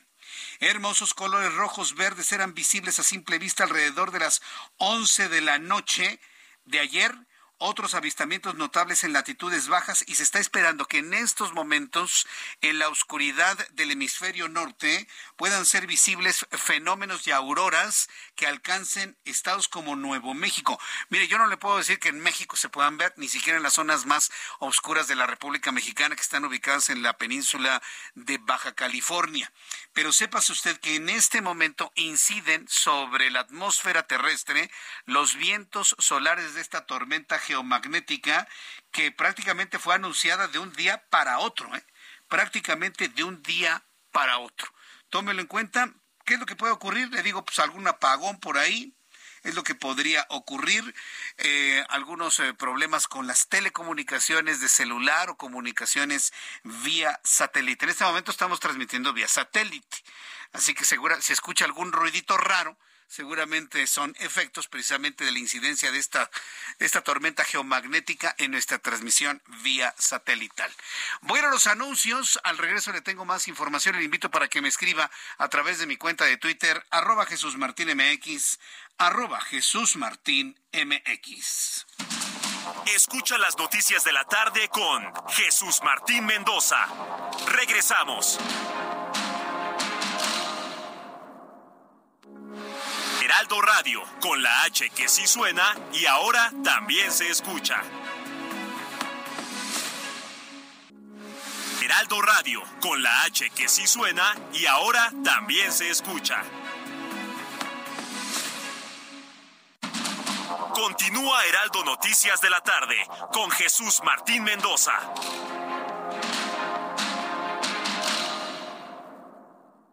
promedio de 30.3% sin IVA, vigencia del primero al 31 de marzo. Que el esfuerzo sea tu guía para seguir avanzando con RAM 4000, el camión que carga con más pasajeros al ser el único doble cabina. RAM 4000, capaz de llevar a una cuadrilla de trabajadores. Estrénalo con tasa desde 9.75%.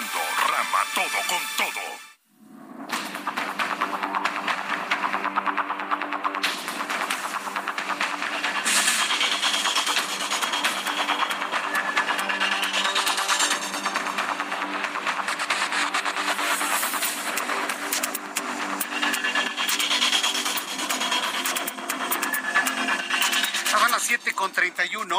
19 horas con 31 minutos, hora del centro de la República Mexicana. Fíjense que hay tensión en la alianza en torno a la posición del PRI para el proceso interno de selección de candidato en 2024. Luego de lo sucedido dentro del PRI y sobre todo en el Senado de la República, bueno, pues fue más visible, ahora con la salida de Osorio Chong, el triunfo, entre comillas, de Alejandro Moreno, que al menos el PRI está partido por la mitad y si no es por la mitad, al menos en dos partes, tal vez una más grande y una más pequeña. ¿De qué manera va a afectar en la elección de candidatos esto que ha marcado noticiosamente la semana para el revolucionario institucional? Entro en comunicación con Luis Eduardo Velázquez, director del diario y semanario Capital CDMX, a quien yo le agradezco estos minutos de comunicación con el Heraldo. Estimado Luis Eduardo, ¿cómo te va? Muy bien, buenas noches, estimado Jesús Martín, y un saludo a tu auditorio. Adelante con tu análisis.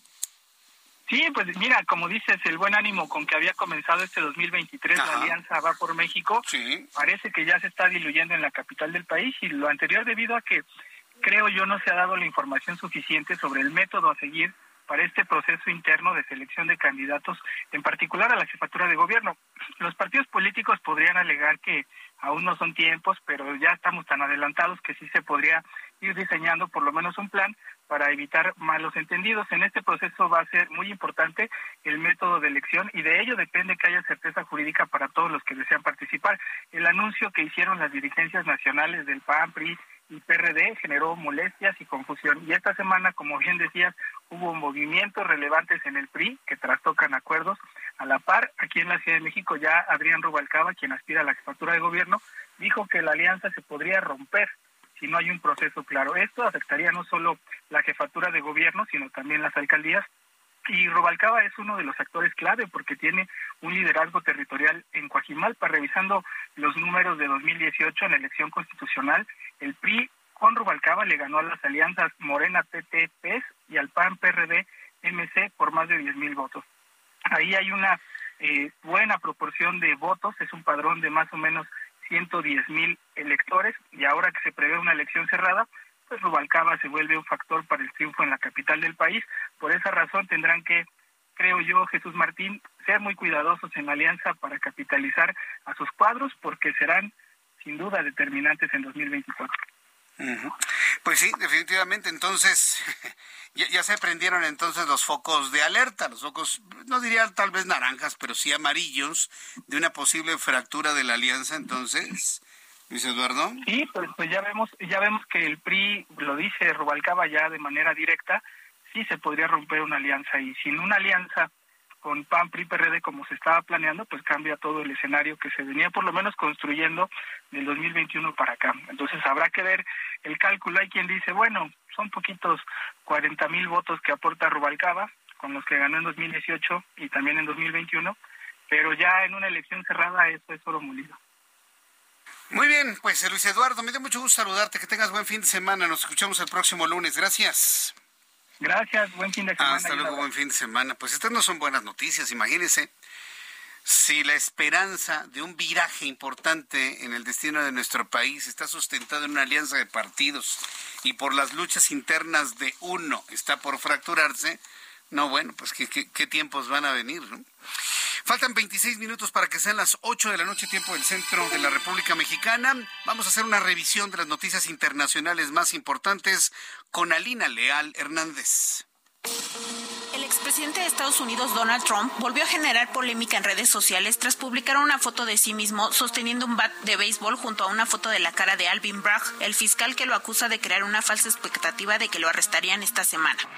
En Estados Unidos, el FBI y la policía de Nueva York están investigando una carta que contenía una amenaza de muerte y polvo blanco que se envió por correo al fiscal de distrito de Manhattan, Alvin Bragg, cuya oficina está investigando al expresidente Donald Trump por el soborno a la actriz de cine para adultos Stormy Daniels.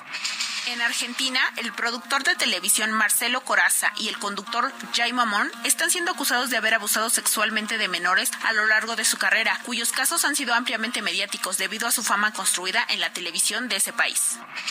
Las autoridades aduanales de Serbia informaron este viernes que descubrieron a nueve migrantes ocultos entre rollos de aluminio que eran transportados en un camión que viajaba de Polonia a Grecia. Las personas fueron descubiertas durante un escaneo que reveló siluetas humanas en el fondo del camión.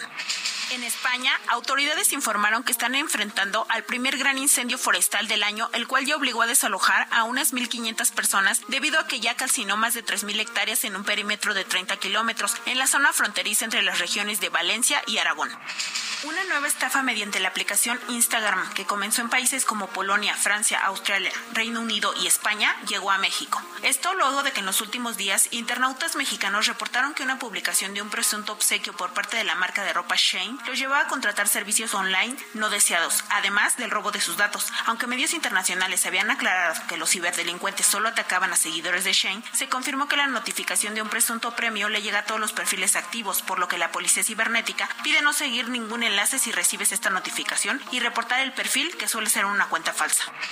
Científicos de la NASA informaron que el asteroide 2023 DZ2, conocido como el asesino destructor porque se presenta uno de su tipo cada 10 años, pasará muy cerca de la Tierra, a solo 514.990 kilómetros de distancia y con una velocidad de 28.163.52 kilómetros por hora. Agregan que su tamaño fue lo que le dio el nombre, pues mide entre 40 y 90 metros de diámetro. El asteroide alcanzará su punto más cercano a nuestro espacio estelar este sábado 25 de marzo a las 19 horas y su recorrido atravesará nuestra luna sobrevolando el océano Índico, por lo que será visible con unos binoculares. Muchas gracias por la información, Alina Leal Hernández. Son las 7.37 tiempo del centro de México. A ver, señoras y señores, en toda la República Mexicana, en los Estados Unidos, le tengo una información de última hora. Es muy importante lo que le voy a informar. Súbale el volumen a su radio, por favor. Usted que se encuentra en su casa, en el transporte público, en el taxi, ya llegando a su hogar, en los bancos que apenas están terminando sus, sus recuentos de todos los días. Mucha atención con la información que le voy a dar a conocer. Es noticia de último momento. Hace unos minutos, la Suprema Corte de Justicia de la Nación informa que el ministro Javier Laines ha suspendido hace unos instantes por tiempo indefinido la aplicación del llamado Plan B al Instituto Nacional Electoral por visiblemente contravenir a la Constitución Política de los Estados Unidos mexicanos. Esto me parece que es muy importante porque como la ley ya se publicó, el mismo INE dijo, se dijo respetuoso de las leyes, empezó a aplicar las leyes que implican que despedir al 84% del personal. En este momento se está deteniendo todos los procesos de despido, de abatimiento y de cancelación de todo lo que contemplaba en este desmantelamiento que le hemos platicado del Instituto Nacional Electoral. Hace unos instantes, le repito, el ministro de la Suprema Corte de Justicia de la Nación, Javier Laines, ha suspendido por tiempo indefinido la aplicación del llamado Plan B, que es el Plan B, es este paquete de reformas a las leyes secundarias del Instituto Nacional Electoral por tiempo indefinido, insisto, por de alguna manera eh, ser eh, contravenir a la Constitución mexicana. Tengo en mis manos en este momento el comunicado de prensa de la Suprema Corte de Justicia de la Nación. Esta es la noticia importante. Esta es la noticia con la cual se van a publicar todos los diarios el día de mañana sábado. Es la noticia de la semana. Y mire, en viernes, para darle sabadazo, domingo se detiene la aplicación de estas reformas. Comunicado de prensa, número 104, diagonal 2023, Dirección General de Comunicación Social, Ciudad de México, 24 de marzo de 2023. La Suprema Corte de Justicia de la Nación admitió la demanda presentada por el Instituto Nacional Electoral en contra de las reformas legales que modifican tanto su estructura como sus procedimientos y concedió la suspensión solicitada. Estoy leyendo el comunicado oficial de la Suprema Corte. Súbale el volumen a su radio. El día de hoy, el ministro ponente Javier Laines Potisek admitió la demanda de controversia constitucional que interpuso el Instituto Nacional Electoral en contra del decreto por el que se reforma, adiciona y derogan diversas disposiciones de la Ley General de Instituciones y Procedimientos Electorales, de la Ley General de Partidos Políticos, de la Ley Orgánica del Poder Judicial de la Federación y que expide una nueva ley de los medios de impugnación en materia electoral. En este mismo acuerdo, el ministro instructor solicitó a las autoridades demandadas, Congreso de la Unión y Ejecutivo Federal, que presenten su contestación dentro del plazo legal. Aunado al anterior, el ministro instructor concedió la suspensión solicitada por el INE respecto de todos los artículos impugnados en el decreto para efecto de que las cosas se mantengan en el estado en el que hoy se encuentran y rijan las disposiciones vigentes antes de la respectiva reforma. ¿Cómo lo escucha usted? Leo los últimos dos párrafos de este comunicado. Continúo. Comunicado de prensa de la Suprema Corte de Justicia de la Nación. Dicha suspensión fue otorgada debido a que el decreto no solo contiene normas de carácter general, sino también actos concretos de aplicación sobre los cuales la suspensión generalmente se concede. Asimismo, finaliza, la Suprema Corte de Justicia de la Nación ha resuelto en ocasiones anteriores que en controversias constitucionales sí corresponde otorgar la suspensión, aún tratándose de leyes cuando pudieran vulnerar de manera irreparable derechos humanos.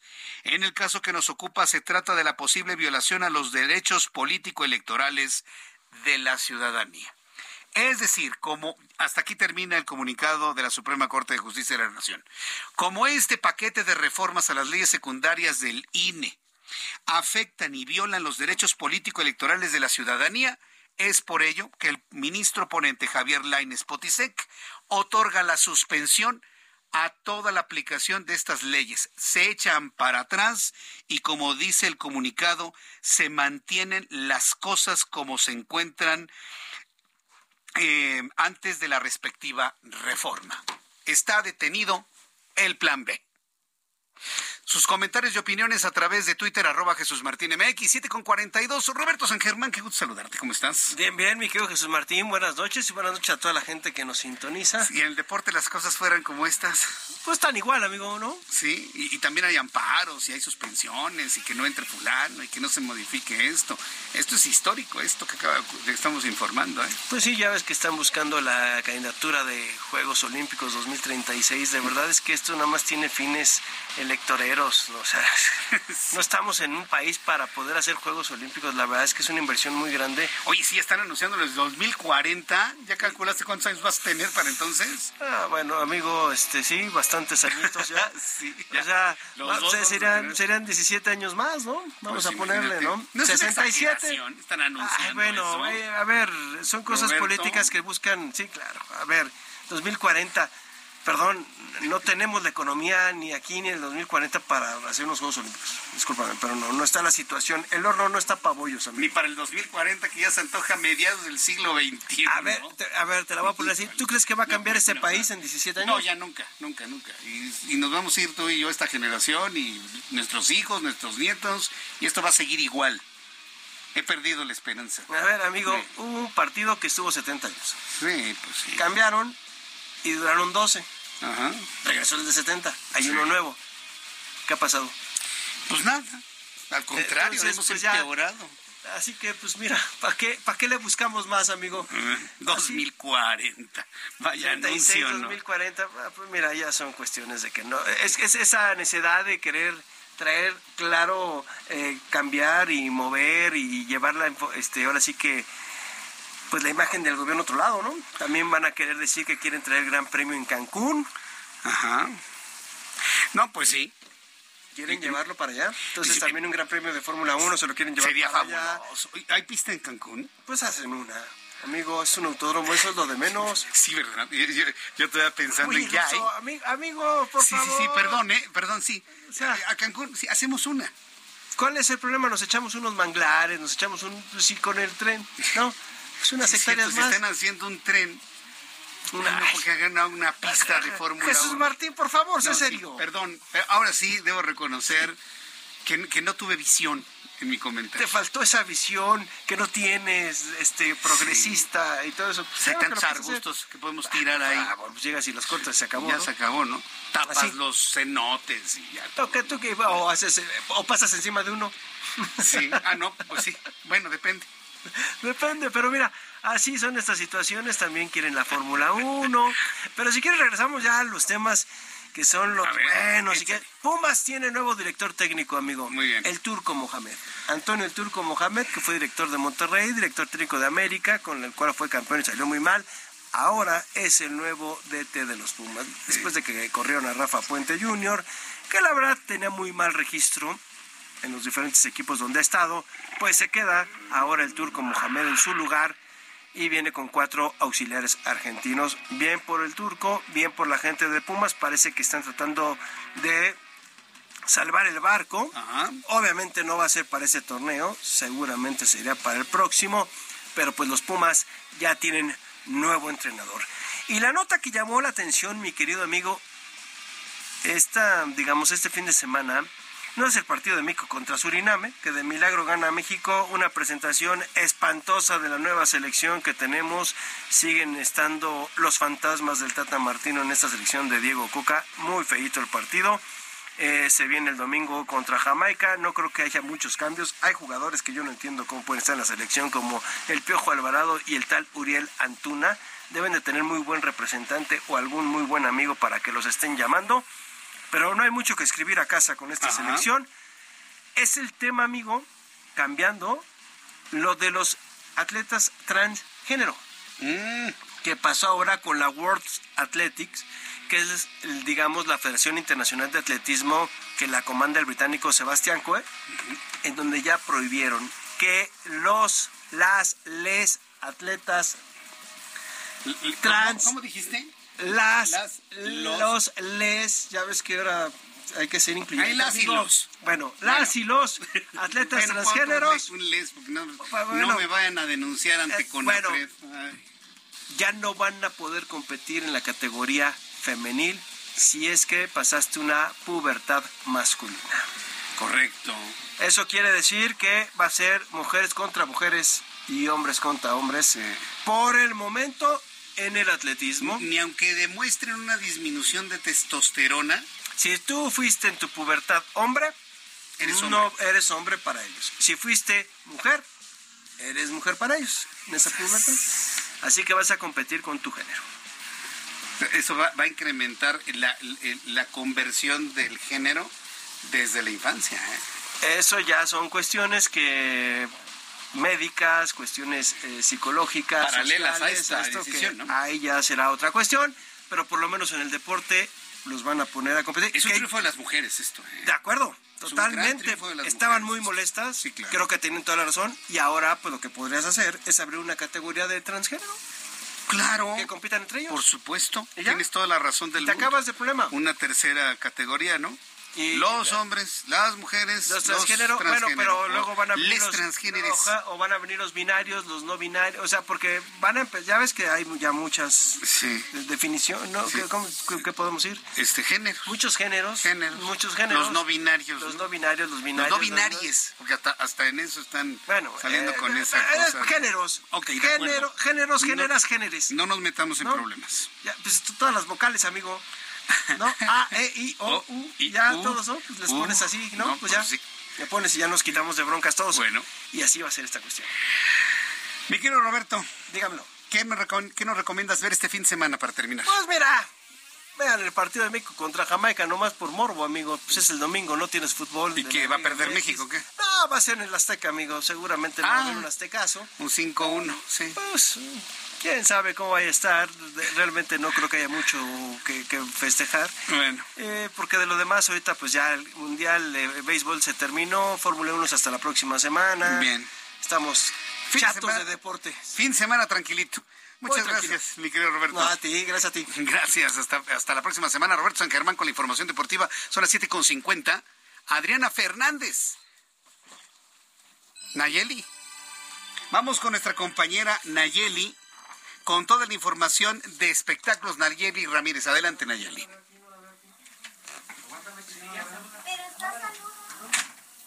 Pues te traigo todo, todo lo que va a haber este fin de semana. Mira, estoy llegando. Adelante, te escuchamos. ¿A dónde estás llegando en este momento? Al Auditorio Nacional. Ah, muy bien. Voy a ver el concierto de Caifanes, que cumple más de 35 años de carrera y sigue dando conciertos y seguimos viniendo. Los, caifanes ya, ya, llevan bastón seguramente, no, no es cierto. No, pero ya, ya tienen sus años los caifanes, ya. ¿Y a, poco tienen todavía la energía para llenar un auditorio nacional? Sin duda, ¿verdad? Sí, imagínate que llenaron el año pasado tres eh, palacios de los deportes, ahora se ven en algo más tranquilito, que se los agradecemos nosotros a sus fans, que somos también chavos, gracias Martín, porque ya no podemos caminar tanto, entonces el auditorio es un lugar muy cómodo, un recinto muy cómodo y aparte tiene una muy buena acústica. Entonces ellos hacen una parte como más, este, como a capela, entonces yo creo que se disfruta mucho en el auditorio, ya lo, ya lo voy a ver ahorita en unos minutos. Muy bien. Entonces eh, estamos eh, festejando más de 35 años de carrera de esta banda. Ellos también igual pararon por completo con la pandemia y retomaron, pero con fuerza. ¿eh? No han parado, Jesús Martín. Qué bueno. Estuvieron en el palacio aquí y pues van a hacer una pequeña gira por, por el país. Oye, ¿y, qué nos recomiendas además para eh, eh, este fin de semana en cuanto a espectáculos? Porque ya Roberto nos dijo que en deportes andamos medio flojitos este fin de semana. que va a estar leve, ya vi que, va a haber poco... Poco, deporte, entonces vámonos a los espectáculos. ¿Qué más nos recomiendas para este fin? ¿Qué crees que también va a estar mañana Arjona en el Foro Sol? ¿Tú crees que va a llenar el Foro Sol? Yo creo que sí. Ah, no, sí. Este guatemalteco lo va a llenar. Sin duda.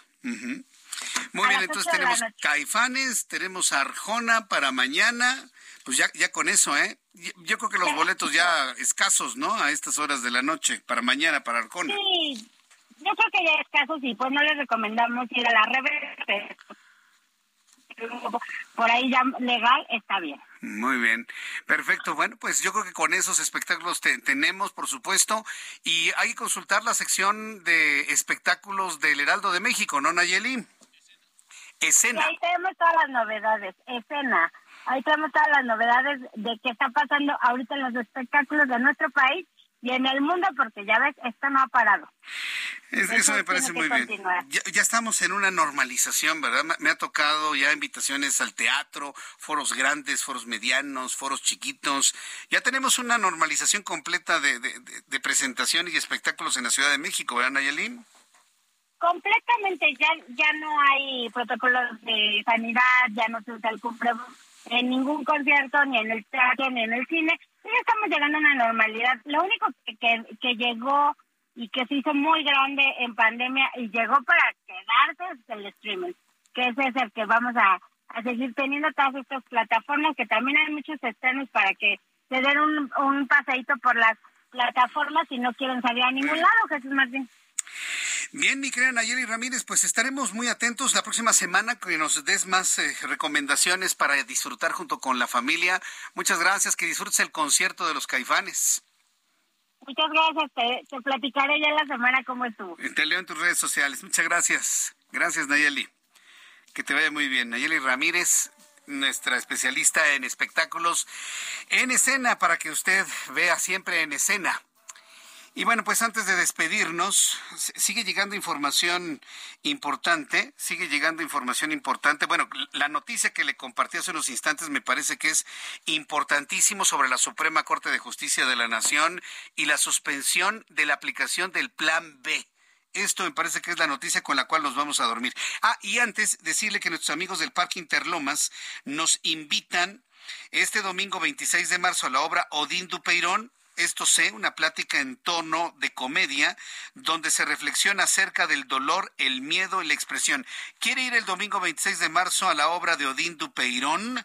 Bueno, pues todo lo que tiene que hacer para llevarse un pase doble, tengo cinco, enviarme su nombre completo a nuestro número de WhatsApp de esta emisión del Heraldo Radio.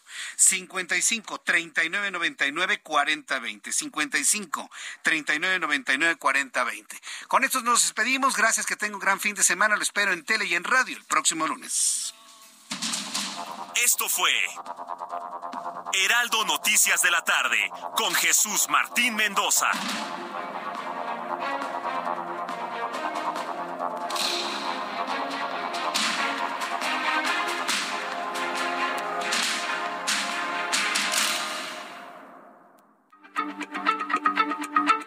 Radio, la H se lee, se comparte, se ve y ahora también se escucha.